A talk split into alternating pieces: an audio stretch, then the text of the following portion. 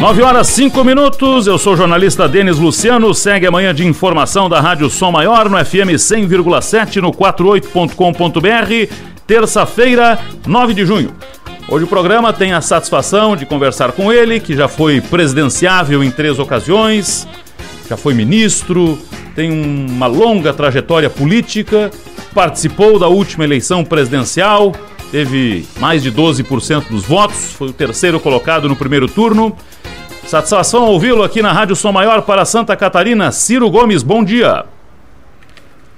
Bom dia, Denis Luciano. Forte abraço a você. Muito obrigado pela oportunidade que me dá de cumprimentar a gente querida de Santa Catarina, a partir da nossa Rádio Som Maior, Criciúma e toda a região sul, especialmente.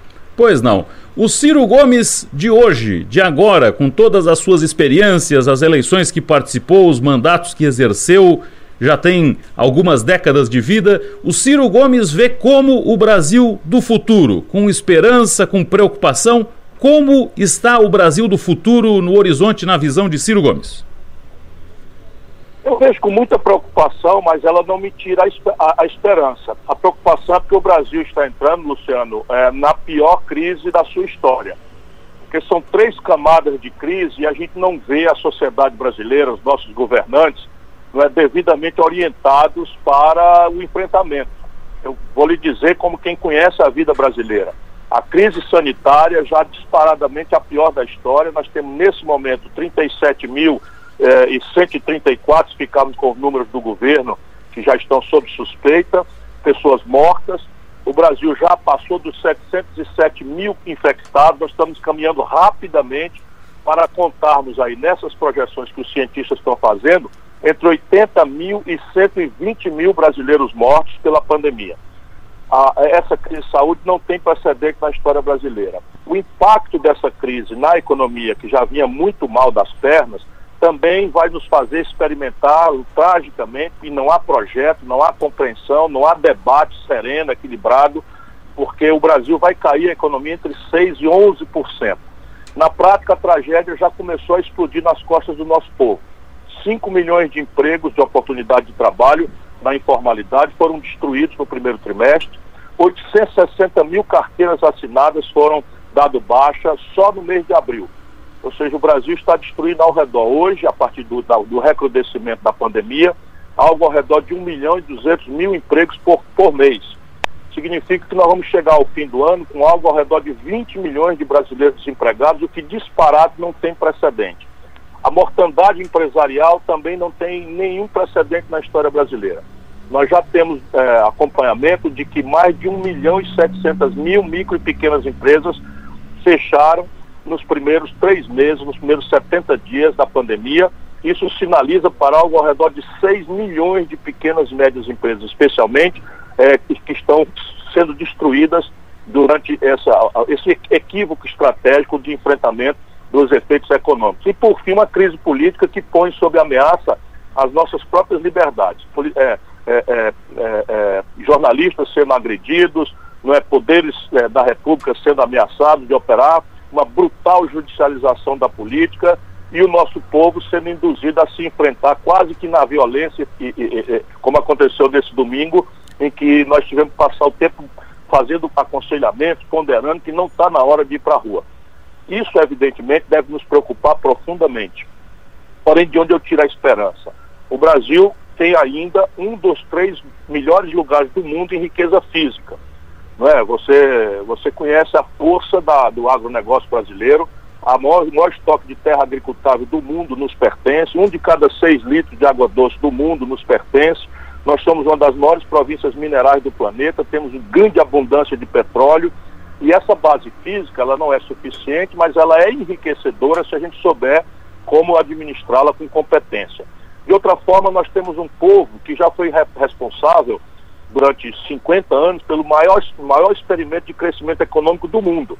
Entre a década de 50 e a década de 80, o Brasil crescia muitas vezes acima da China e nós temos o mesmo céu, o mesmo povo, e, portanto, o que está falhando no Brasil é a política.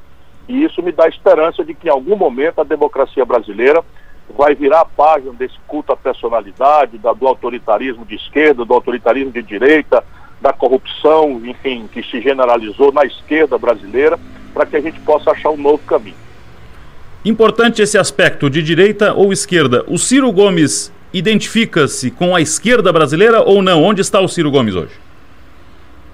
Veja, no, modernamente, nós temos que entender o que é que isso representa. E eu tenho clareza de que nós precisamos no Brasil de uma aliança entre o centro e a esquerda. E é nessa posição que eu faço a minha militância. O que é o centro na prática? É a defesa de uma economia produtiva assentada na iniciativa privada. Eu conheço a força da iniciativa privada. Quando você chega em Santa Catarina, assim, dá, é um modelo de pequena propriedade em que as pessoas têm a propriedade privada, mas não é o latifúndio a característica. A economia diversificada vai do turismo mais sofisticado à agricultura mais sofisticada, não que no oeste de Santa Catarina não haja problemas de pobreza. E o que é ser de esquerda? É se preocupar com a sorte do trabalhador, se preocupar com a sustentabilidade ambiental. Portanto, nós precisamos somar e não há nenhuma contradição nisso. O mundo que conseguiu se, se, se, se progredir é quem conseguiu um bom acordo entre os interesses práticos da produção e os interesses práticos do mundo do trabalho, que é o mundo da maioria do povo que, que, que, que produz as riquezas. Pois não. Ciro, existe ameaça à democracia? Existe ameaça real à democracia atualmente no Brasil ou não? Sim, mas não ao modo em que às vezes a propaganda faz. E a gente precisa entender bem a ideia de um golpe militar, é, caracterizado com aquelas, com aquelas características de, de 1964, eu não vejo nenhuma chance de acontecer, porque não há condição objetiva, nem interna no Brasil, nem internacional. Veja, uh, uh, meu caro Denis Luciano, o, em 64, o governador de São Paulo, Ademar de Barros, queria o golpe. O governador de Minas Gerais, Magalhães Pinto, queria o golpe. O governador do Rio, eh, Carlos Lacerda, queria o golpe a grande burguesia financista, apavorada pela, pela, pelo avanço do, do comunismo internacional, né, engoliu a propaganda de que o João Goulart estava levando o Brasil para, o satélite, para ser um satélite da União Soviética. Isso não existe hoje no Brasil. Né? A classe média brasileira, ao contrário, está crescentemente em oposição ao governo e exigindo, pela experiência toda, que a gente ache o caminho pela democracia. Agora, isso dito, fica muito flagrante que o Bolsonaro está organizando uma milícia particular. Ele está ele tá capturando pedaços das polícias militares, e nós já vimos isso aqui no Ceará, e são muito violentos, muito agressivos. Né? Ele está recrutando pedaços da Polícia Federal, está quebrando a hierarquia né, de, da, da, das Forças Armadas, capturando gente embaixo das estruturas de comando da, das Forças Armadas. E na medida em que os inquéritos se aproximam de esclarecer o envolvimento da família dele, né, com, com roubalheira de dinheiro dos gabinetes, que chama-se rachadinha, mas muito mais grave do que isso, o envolvimento com as milícias do Rio de Janeiro, ele está começando a, a experimentar um certo desespero e nós temos que nos precaver, temos que nos, nos prevenir da tentativa, aí sim, de acionar uma milícia que, no primeiro momento, vai tentar se infiltrar nos movimentos populares, criar caos, né, estabelecer desordem, para que a classe média que está em oposição a ele volte a ficar com medo e peça, então, uma, uma, uma, uma intervenção autoritária para restabelecer a ordem. Esse cenário é um cenário ali para agosto, setembro, que nós temos que nos prevenir. Mas eh, de que forma o Congresso, por exemplo, ele está exercendo algum papel para garantir esse controle democrático do país? E o papel do Supremo até aqui, Ciro? Sim, as duas instituições tem defeitos, tem defeitos muito graves. A população brasileira não tem o melhor apreço pelo comportamento do Congresso Nacional, porque dali sai uma notícia muito desagradável, repetida, de corrupção. Né? Agora mesmo o Bolsonaro está comprando com dinheiro público, com cargos, na contramão de tudo que prometeu esse chamado Centrão, que simplesmente é liderado por bandidos que já foram condenados.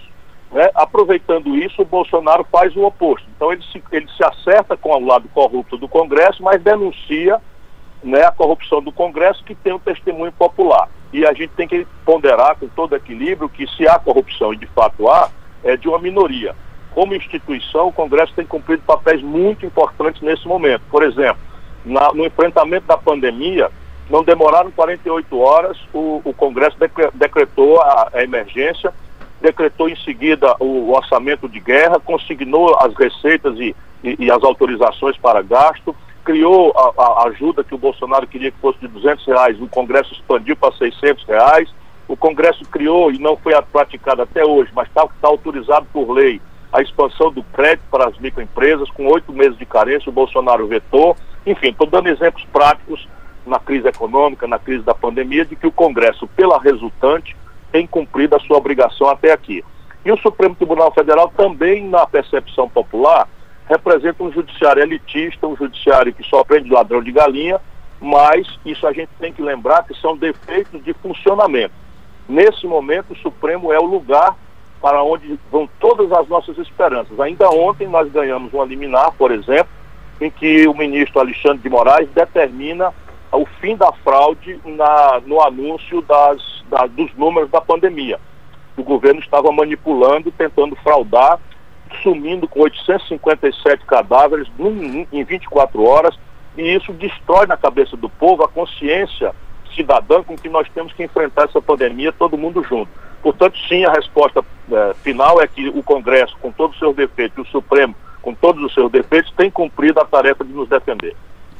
O ministro Paulo Guedes está, nesse momento, prestando alguns esclarecimentos sobre N questões econômicas do atual governo. Lhe pergunto, já que Ciro Gomes ganhou projeção nacional quando da sua participação no Ministério do Planejamento, lá se vão duas décadas, pelo menos, né?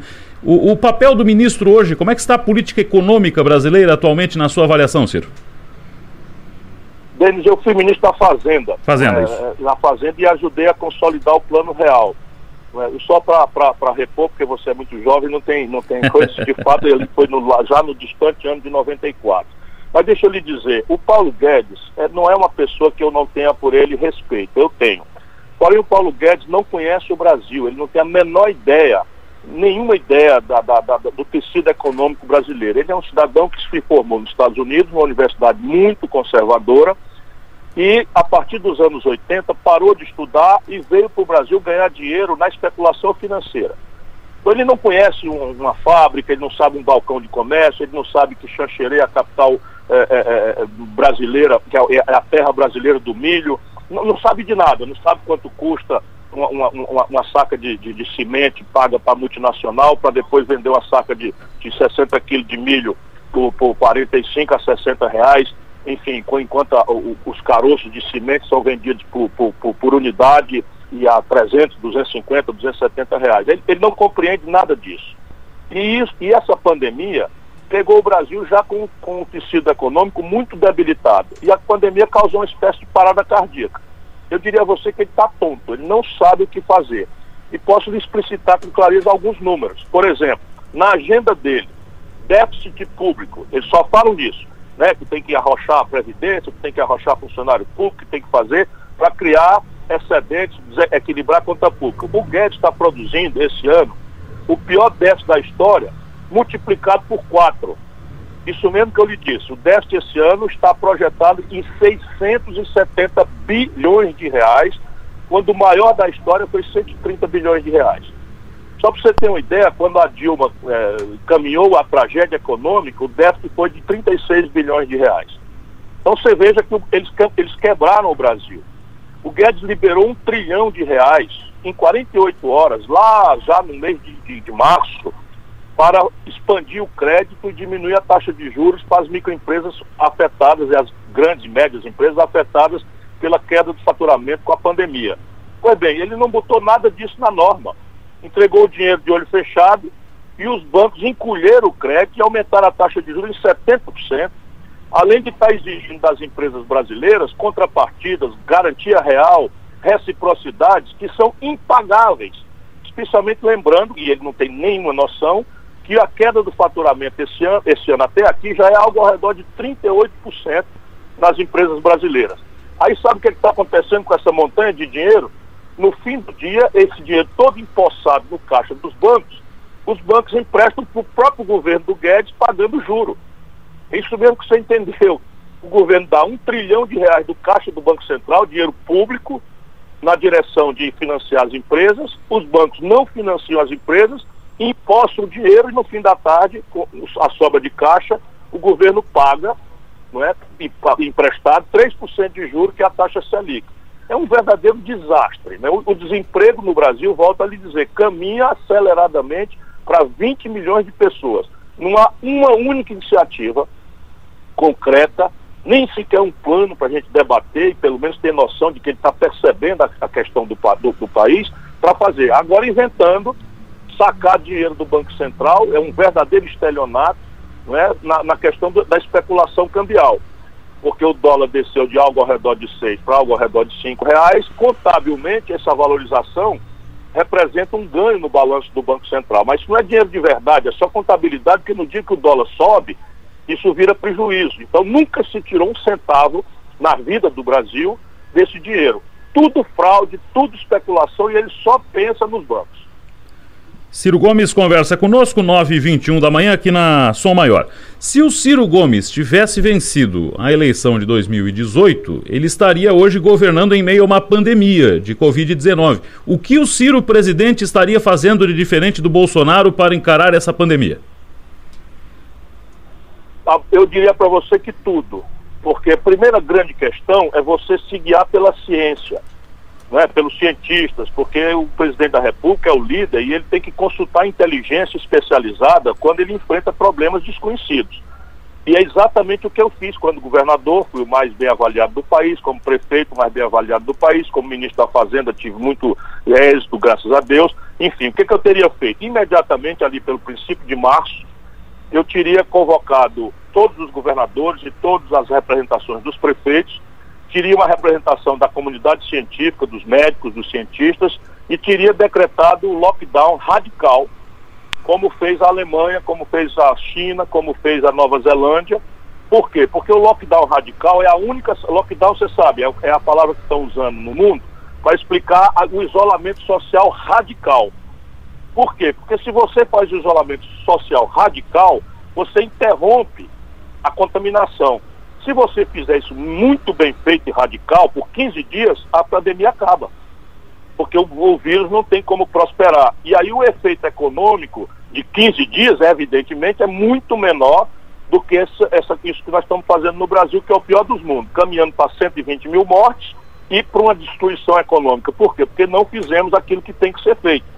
Então eu teria feito isso e, evidentemente, eu teria imediatamente saído não é, com duas providências. Uma de uma vez só, tinha feito chegar é, é, é, R$ 1.800, que é três vezes os 600, que eles picarem três vezes, não faz nenhum sentido. Para ter o lockdown radical, você tem que indenizar as pessoas para que elas possam ficar em casa. Ao invés de chamar as pessoas para ir para a fila da caixa, eu teria mandado pelo correio um cartão de débito, que todo mundo sabe funcionalmente como operar, e credenciaria uma rede de, de, de, de, de estabelecimentos que habilitariam esse cartão de débito. Com isso, eu ganharia 30 dias para consertar a contabilidade, organizar, eh, enfim, as autorizações legais, porque você, com 30 dias de, de cartão de débito, você teria esse tempo já salvando vidas. Mas, mas Denis, se você credenciasse, você teria duas coisas que você obteria de volta. Todos os estabelecimentos que iam receber esses 40 bilhões de reais, não é? vezes 3, que dá 120 bilhões de reais, teriam o compromisso de manter emprego. E, em segundo lugar, nós teríamos 40% desse dinheiro voltando para o governo através dos impostos.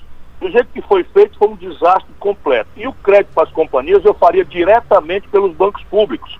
Eu tiraria os bancos privados do caminho porque eles não têm interesse nenhum em atividade econômica de ninguém. Quem está nos ouvindo aí, que é microempresário, que é médio empresário, sabe o que eu estou dizendo.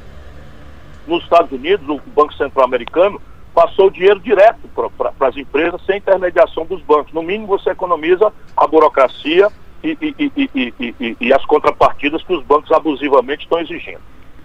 O Ciro, você acabou de falar do auxílio emergencial. O ministro Paulo Guedes acaba de confirmar oficialmente agora a extensão do auxílio emergencial por mais dois meses. Mais dois meses de auxílio dentro dos moldes dos 600 reais que estão sendo feitos até agora, Ciro.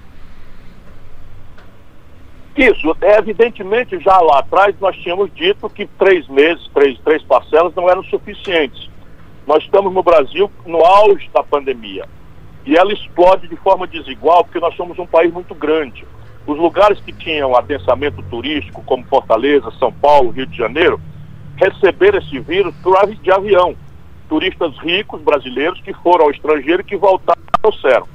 Então, esses lugares explodiram. Aqueles outros lugares onde o turismo estrangeiro é menor, não é? E que não enfrentaram direito como Florianópolis enfrentou exemplarmente, nós temos que a, a pandemia está indo mais lento. Depois você tem uma sazonalidade climática. Nesse momento o inverno está chegando no sul e com as baixas temperaturas o vírus prospera, o vírus prospera com mais velocidade ainda. Portanto, era é evidente que o Brasil tinha que fazer esse socorro por seis meses. Ele já anuncia por dois, quer dizer, mais burocracia, mais, mais problema, não é? Quando você podia já anunciar é, por, por, por, por, três meses e antecipar para uma parcela só. Não sei por que, que a população tem que esperar três meses para fazer, porque se a pergunta fosse o dinheiro, o dinheiro está no caixa único da União, meu caro Denis. É, é, eu, a, a vantagem de você ter experiência, como eu acumulei, é que você sabe, hoje o Brasil tem 1 trilhão e 100 bilhões de reais no tesouro, no caixa único da União. São dinheiros que estão vinculados a fundos que não foram usados durante 10 anos, 15 anos por exemplo, o fundo de expansão da, da telecomunicações. Você nunca usou nos últimos 10 anos, mas esse dinheiro está lá. Se você fizer uma lei no Congresso ou pedir uma liminar no Supremo em função da pandemia, o Supremo imediatamente ou o Congresso desvincula esse dinheiro e o dinheiro está aí ouvindo a conversa e você não precisa expandir o endividamento público que eles estão expandindo e vai quebrar o Brasil, porque quando expande o endividamento público, a dívida pública brasileira está explodindo, o que nós estamos fazendo é, é, agravar o problema econômico do futuro, porque nós temos que pagar juro por isso. Ou seja, você tem dinheiro em casa, guardado no colchão, e está tomando dinheiro emprestado do agiota para fazer aquilo que tem que ser feito. Pois não. Ciro, há poucas semanas, o Supremo Tribunal Federal, acolhendo uma recomendação do seu partido, o PDT, concedeu autonomia aos prefeitos, aos governadores para as questões da gestão da pandemia. E há pouco, o Ciro Gomes colocava um cenário de, sendo presidente, tomar uma série de atitudes que estados e municípios ou tomaram ou não tomaram, na contramão do governo federal. Como é que o Ciro, presidente, lidaria com essa divergência que o presidente Bolsonaro está lidando com estados e municípios? Olha, isso é uma estupidez que só está acontecendo no Brasil. Digo a você, como quem está lendo os, os, relatórios, acompanhando a experiência internacional, para aprender e tentar ajudar aqui no Brasil. Em hora de tragédia humana, isso parece assim quase uma lei. O líder convoca todo mundo para desarmar a oposição, para abrir um diálogo e para todo mundo pegar junto para atravessar a tragédia. Isso sempre foi assim na história da humanidade, está sendo assim hoje. Né? Você faz sentido, nós estamos brigando né, na, na, na luta política para defender o Supremo, para defender o Congresso Nacional, para defender a liberdade de imprensa, preocupados com coisas, na hora que está morrendo milhares de pessoas, na hora que está saindo dos bairros ricos para os bairros pobres, das capitais mais ricas para os interiores mais pobres, nenhum sentido. Mas o Bolsonaro, ele é um desagregador. Não é um país como o nosso, não é se todo mundo pegar junto, já não é fácil, porque o país já chegou com o Bolsonaro, vamos, vamos, vamos ser honestos. O Bolsonaro já pegou o Brasil muito mal. O, o, Brasil já estava quebrado ali da Dilma para Michel Temer, o Brasil estava já quebrado. E na hora como essa, ele assume, ao invés de dar a mão, chamar todo mundo, constranger a oposição a cooperar, nada. A única cooperação que a gente pode fazer é pressionar, levantando a voz, indo para a justiça e veja, ai do Brasil se nós não tivéssemos conseguido que o, o Supremo Tribunal Federal garantisse aos governadores autonomia. Está acontecendo, uh, graças aí a esse esforço de muitos governadores, a maioria esmagadora e muitos prefeitos, nós estamos poupando dezenas de milhares de vidas. As primeiras simulações, eh, Denis, Luciano, da, da comunidade científica, falavam em até um milhão de mortos no Brasil. E é possível a gente entender isso. Nós somos um país de 208 milhões de habitantes se 10 em cada 100 tomarem o vírus, que é uma taxa bastante razoável, nós estamos falando em 20 milhões de brasileiros. Se apenas 5 em cada, em cada 100 desses contaminados, mesmo sem sintoma, adquirirem a forma grave, o Brasil não tem leito de UTI. Quando o Brasil entrou nessa pandemia, nós tínhamos 44 mil leitos de UTI e nós precisaríamos disparadamente de algo ao redor de 80 mil se fizéssemos o um lockdown radical, ainda assim precisaríamos de 80 mil leitos. Então nós estamos matando o nosso povo é por pura irresponsabilidade criminosa do governo federal brasileiro.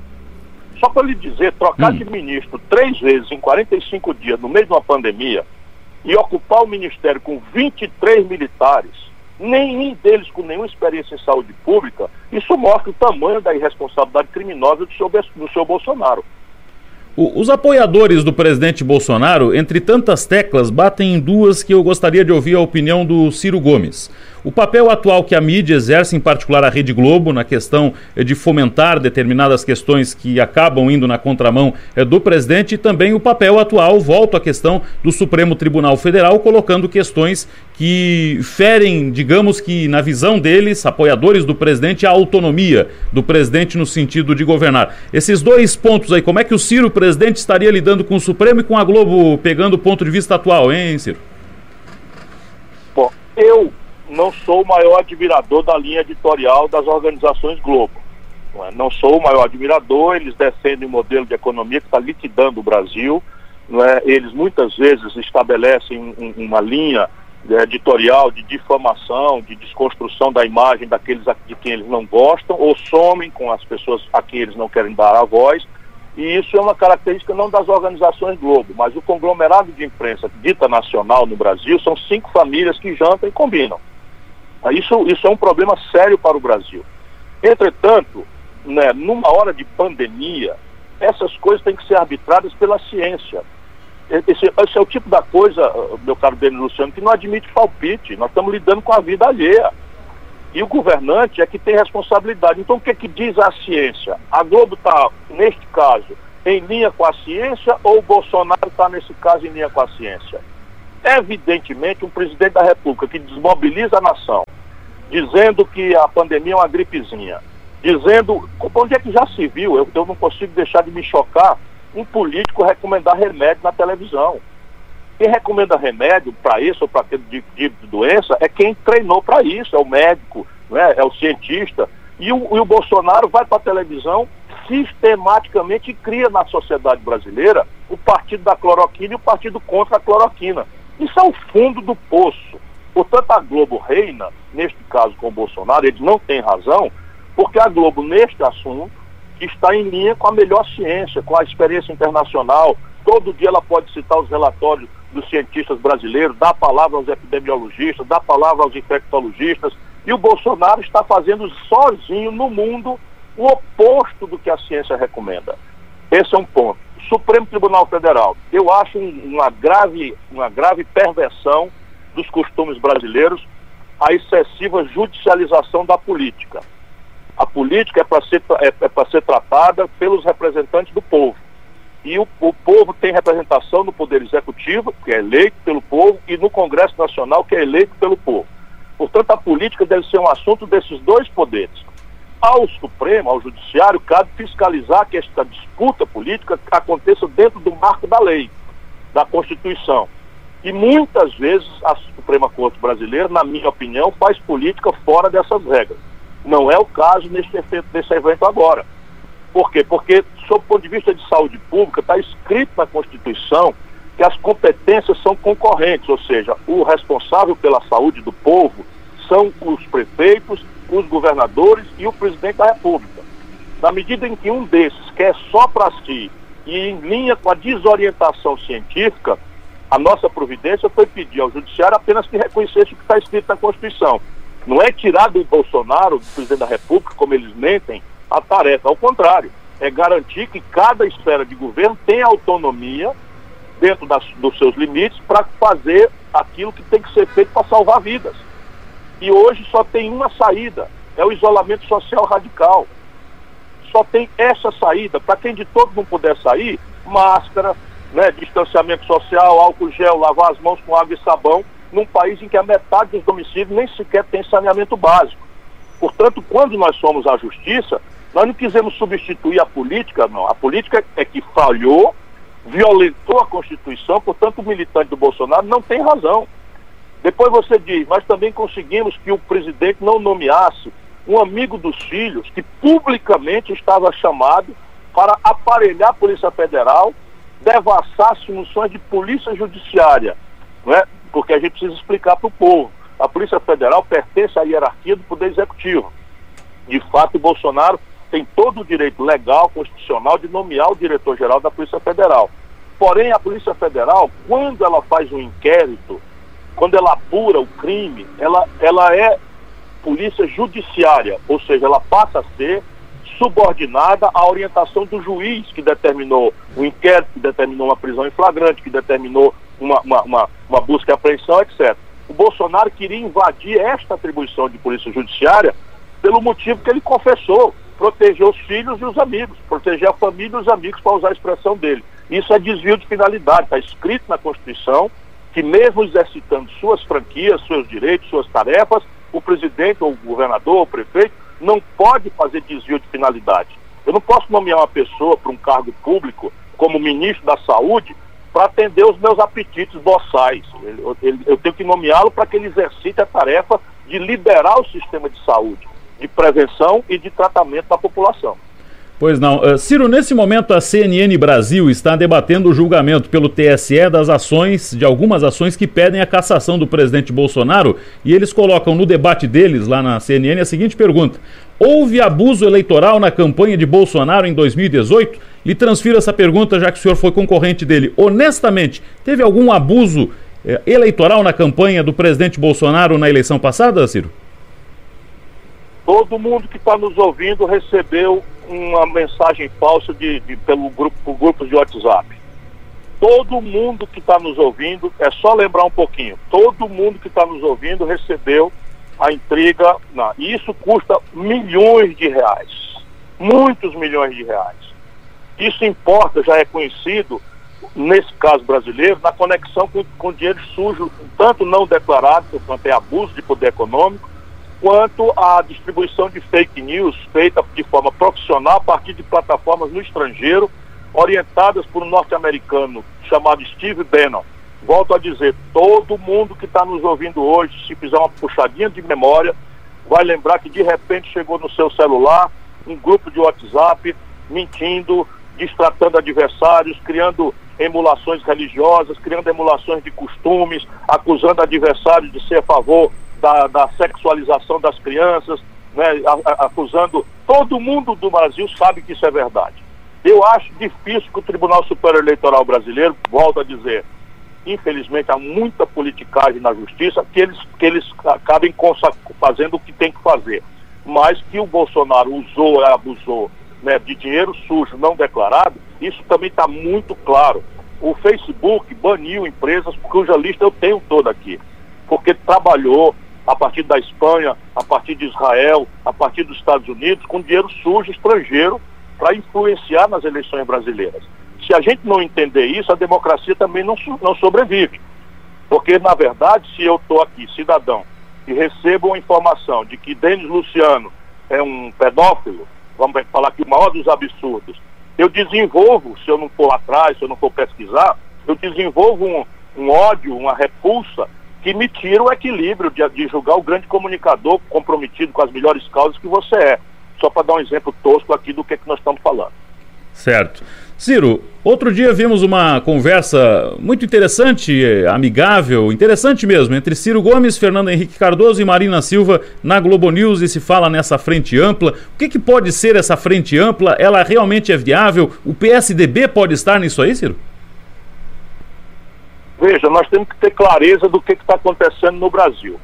Existem duas coisas para a gente entender e tem a ver com o tempo. Então, o tempo urgente recomenda um amplo, amplíssimo, generoso debate entre diferentes, desde que a gente tenha em comum três coisas, que foi o que eu tentei dizer. Nos esforçar para salvar vidas. Os brasileiros estão morrendo mesmo. Nesse momento, 37 mil 134 famílias estão enlutadas, chorando a perda de pessoas queridas. É só a gente lembrar que podia ser um filho nosso, nossa mãe, nosso pai, nossa mulher, nosso marido, para a gente entender que isso vai se estender, se a gente continuar na irresponsabilidade que está, para 120 mil brasileiros ali por setembro. Então, salvar vidas. Estamos juntos, não interessa se é esquerda, direita, centro, PSDB, PDT, não interessa para mim. Segundo, salvar empregos. O Brasil está destruindo a nossa estrutura produtiva. Nós estamos produzindo 20 milhões de brasileiros na humilhação do desemprego ali por, por, por, por outubro.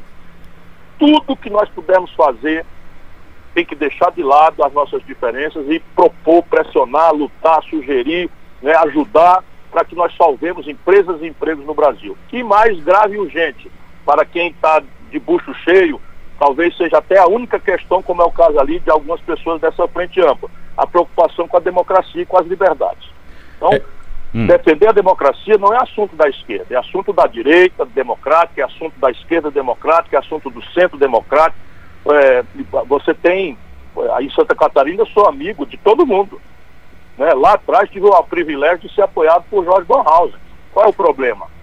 Né? Somos todos democratas, cidadãos brasileiros, cada um de nós pensa de um jeito, pensa de outro, mas é possível fazer a tarefa comum se ela for clara. Isso dito, tem duas coisas que não dá para reunir. Primeiro, entender o que, que aconteceu para o nosso país chegar ao fundo do poço em que nós estamos.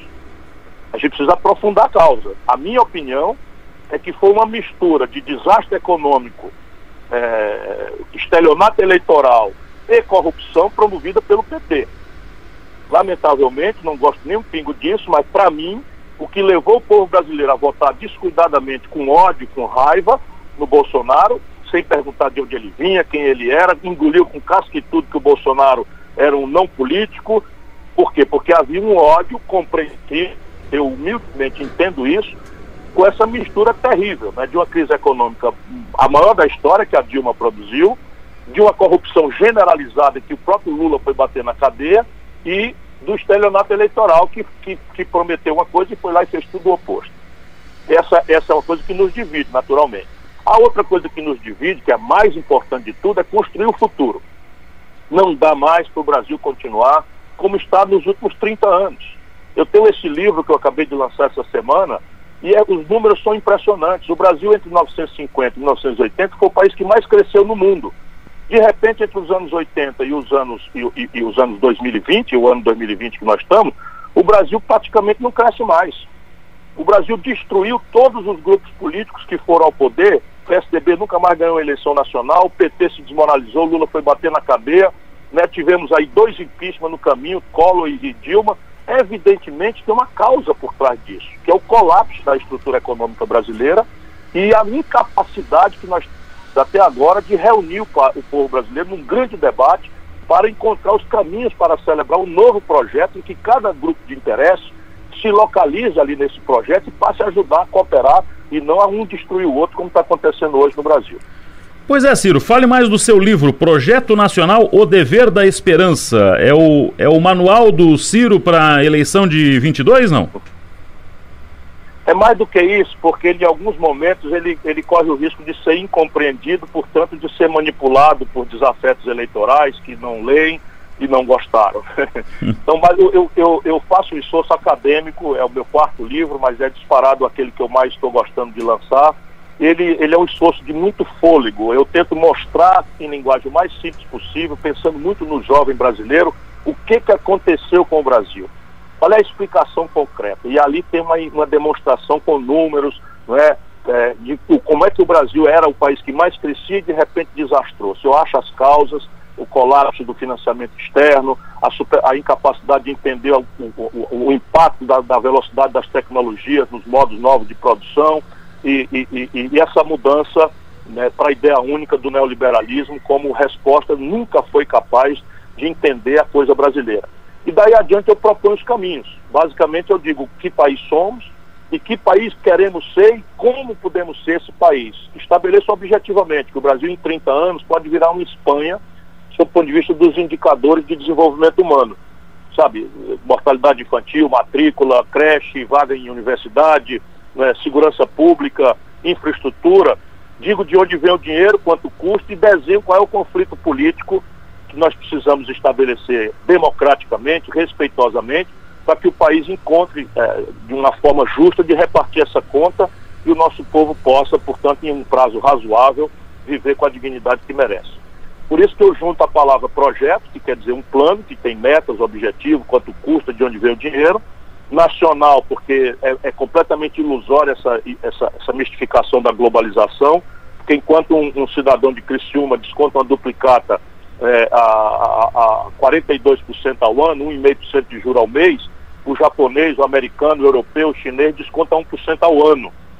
E, e isso uh, simplesmente não nos permite suportar a competição se a gente não consertar isso. as tecnologias, o Brasil perdeu o passo.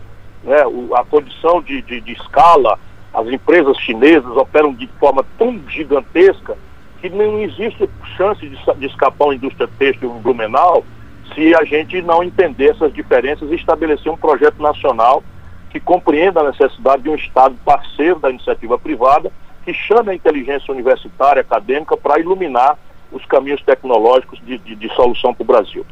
Ô, ô, Ciro, antes do presidente Bolsonaro, a polarização política brasileira, e o Ciro viveu aquilo, né, como agente político, estava entre PT e PSDB por longos anos. Qual é a sua opinião, a sua visão atual sobre essas duas forças, o PT, o Lula e o PSDB?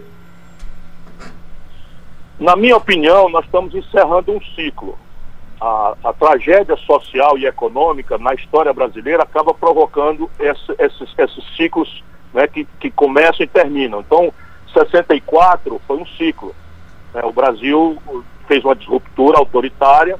Em 68 houve um contragolpe que endureceu tudo dentro do regime e isso se financiou na base de um projeto de endividamento externo que na época era de longo prazo e barato. Quando esse, esse financiamento externo escasseou e ficou muito caro, o regime militar morreu e a crise do petróleo agravou tudo isso. E deu-se então a possibilidade dessa nova república, que foi fundada pelo Tancredo Neves, mas o produto dela foi uma, uma polarização meio norte-americana entre duas faces da mesma moeda, que é o PSDB e o PT, um mais preocupado com uma certa eficiência econômica, o outro um pouco mais preocupado com a questão social, mas rigorosamente a, a mesma matriz de economia política, e ambos, por exemplo, trouxeram a indústria brasileira de 30% do PIB para 10% do PIB para mostrar exatamente, pagar os maiores juros do mundo, administraram de forma artificial a taxa de câmbio, que acaba criando um momento de consumo que ilude as pessoas e depois o país quebra. Quebrou com Fernando Henrique, quebrou com a Dilma.